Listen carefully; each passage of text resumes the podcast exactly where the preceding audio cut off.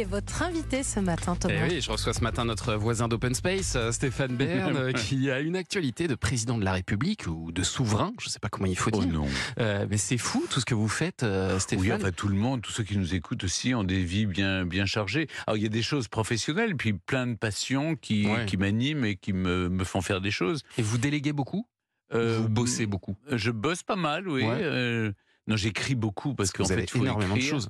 Euh, sinon, dans la mission patrimoine, c'est c'est vrai que ça m'occupe beaucoup de temps, Ouais. mais c'est c'est bénévole évidemment.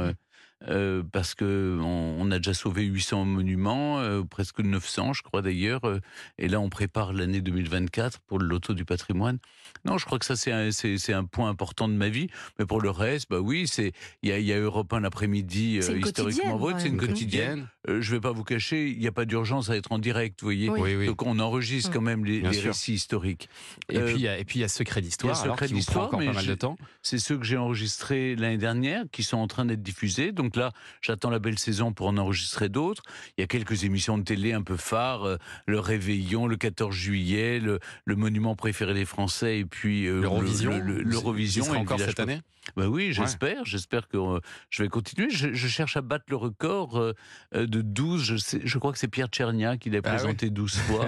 J'en suis à 11. Et Ah, vous bah, c'est savez que cette année, ça sera les 50 ans euh, d'Abba. Oui, absolument. pareil, pareil, pareil. Mais oui, euh, 74, 2024, Voilà, euh, ça fait Waterloo, euh, etc. Et alors le 14 février, donc vous allez revenir sur France 3 avec un nouveau numéro de Secret d'Histoire. Et là, on va prendre la direction du royaume du Mm. Danemark euh, parce que c'est encore une royauté. Aujourd'hui, vous nous emmenez euh, en 1766, début du règne de Christian VII.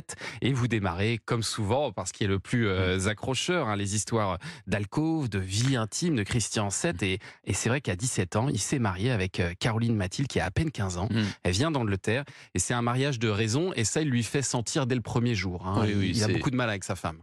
Bah, C'est-à-dire, d'abord, d'abord, il, il était, il était un peu dérangé, on va Ouais. dire. Hein, c'est pas, c'est un Problème de C'est- schizophrénie, c'est ça euh, schizophrène. Ouais. euh, il était un peu syphilitique aussi parce qu'il avait beaucoup euh, donné dans les dans les bordels de Copenhague. Euh, mais c'est un garçon intelligent à la base. C'est-à-dire, il parlait toutes les langues, il était assez assez fin lettré. Mais on lui, euh, on l'oblige à épouser la sœur de de celui qui sera euh, Georges III, hein, celui qui, qui perdra aussi la, la raison à un certain Oh. moment de sa vie, le Ouais. roi d'Angleterre, et il perdra l'Amérique surtout. Mais euh, le hum, Christian VII est un, est un personnage euh, qui n'est pas inintéressant dans la mesure où c'est un souverain absolu.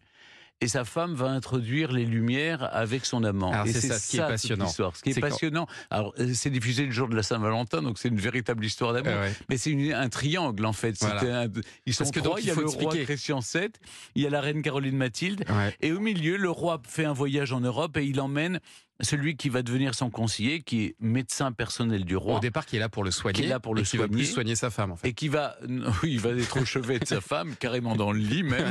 Euh, au début, elle l'aime pas du tout. C'est le comte Struensee qui, qui va apporter les lumières. C'est-à-dire que c'est un homme qui est humaniste, qui était pris de réformes.